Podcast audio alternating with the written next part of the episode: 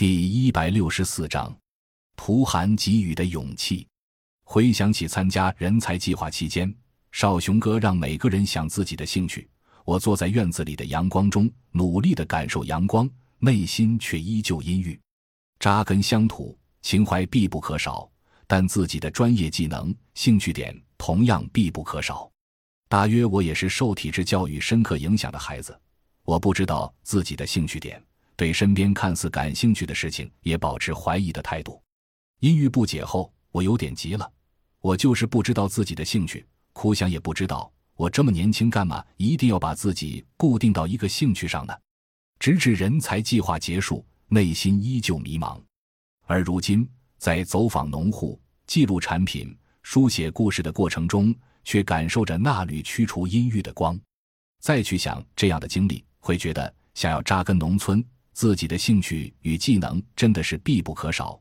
当恐慌与焦躁还有空想并无助于自己找到兴趣与技能时，做事情在做事情，学习在学习，过好当下，自然而然会找到自己所需要的。参与相见是怎样的一个状态？在社团时，我以为是如同支农队下乡一样，起早贪黑，打着鸡血的奔跑。大三时，我以为是理想无处寄托。努力之下，却还是一片村庄的凋敝。人才计划时，我经历了学习的日益渐增，停顿不前，信心满满，萎靡不知如何振发。不分昼夜的劳作，整日无所事事。结业后，同样是在经历着各种不同的工作状态、学习状态、生活状态。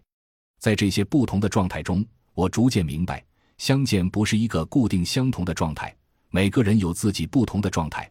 同一个人也要去经历各样的状态，而如果想要走得长远，就必须要有勇气去接受不同状态的挑战，熬得过不同阶段，享受不同的过程。像少雄哥说的那样扎根，像郑兵老师说的干十年看成效。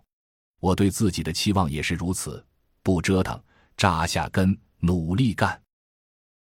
感谢您的收听，本集已经播讲完毕。喜欢请订阅专辑，关注主播主页，更多精彩内容等着你。